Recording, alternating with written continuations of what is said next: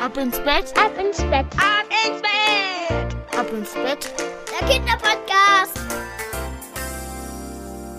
Na, ihr Schlafmützen, schönen guten Abend am Samstag. Hier ist Marco. Hier ist euer Lieblingspodcast Ab ins Bett. Heute begleiten wir Sabine.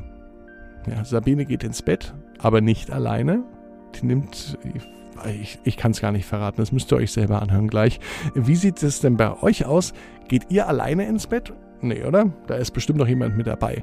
Hm, Mama, Papa oder ein Kuscheltier vielleicht aber auch ein Schmusetuch oder ein ganz besonderes Kissen. Verratet mir doch mal, wie ihr ins Bett geht und vor allem, wer abends mitkommt. Sendet mir doch eine Sprachnachricht per WhatsApp, das macht ihr bitte mit euren Eltern gemeinsam, an folgende Nummer 01525 1796813. Ich freue mich schon jetzt von euch zu hören.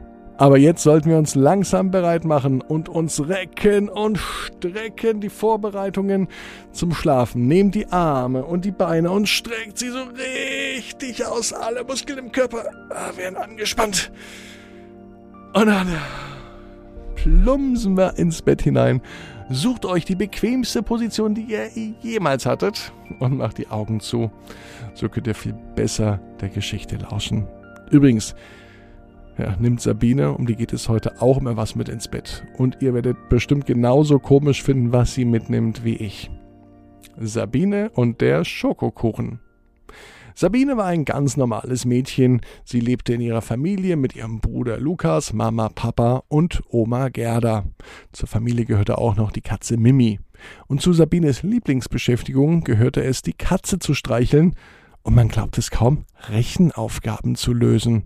Ansonsten war sie aber ein fast normales Mädchen. Anders als du und ich hat sie aber kein normales Kuscheltier. Wisst ihr, was sie jeden Abend mit ins Bett nimmt? Einen echten Schokokuchen. Das kann man gar nicht glauben, aber das ist so. Sabine hat jeden Abend tatsächlich einen Schokokuchen im Bett. Der ist ihr so wichtig wie Mimi, Oma, Mama und Papa zusammen. Für sie gehört der Schokokuchen genauso zur Familie.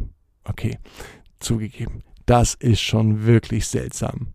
Sie legte den Kuchen ins Bett und sie kuschelte sogar mit ihm.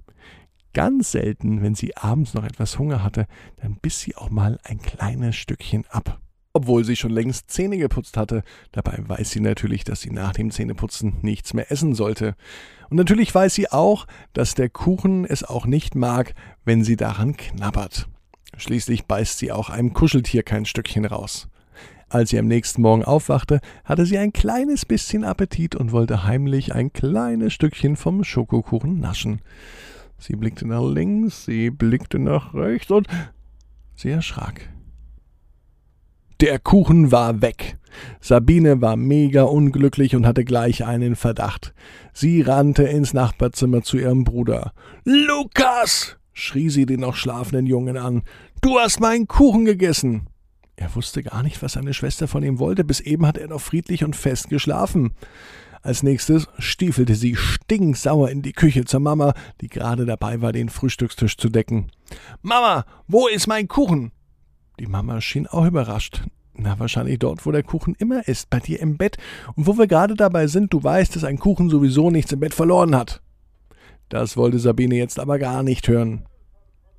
Du weißt, dass der Kuchen genauso wichtig ist wie du, Papa, Lukas, Mimi und Oma. Mein Kuchen gehört zur Familie. So, sagte sie trotzig. Schon fast wütend rannte sie in ihr Zimmer und durchsuchte alles ganz genau.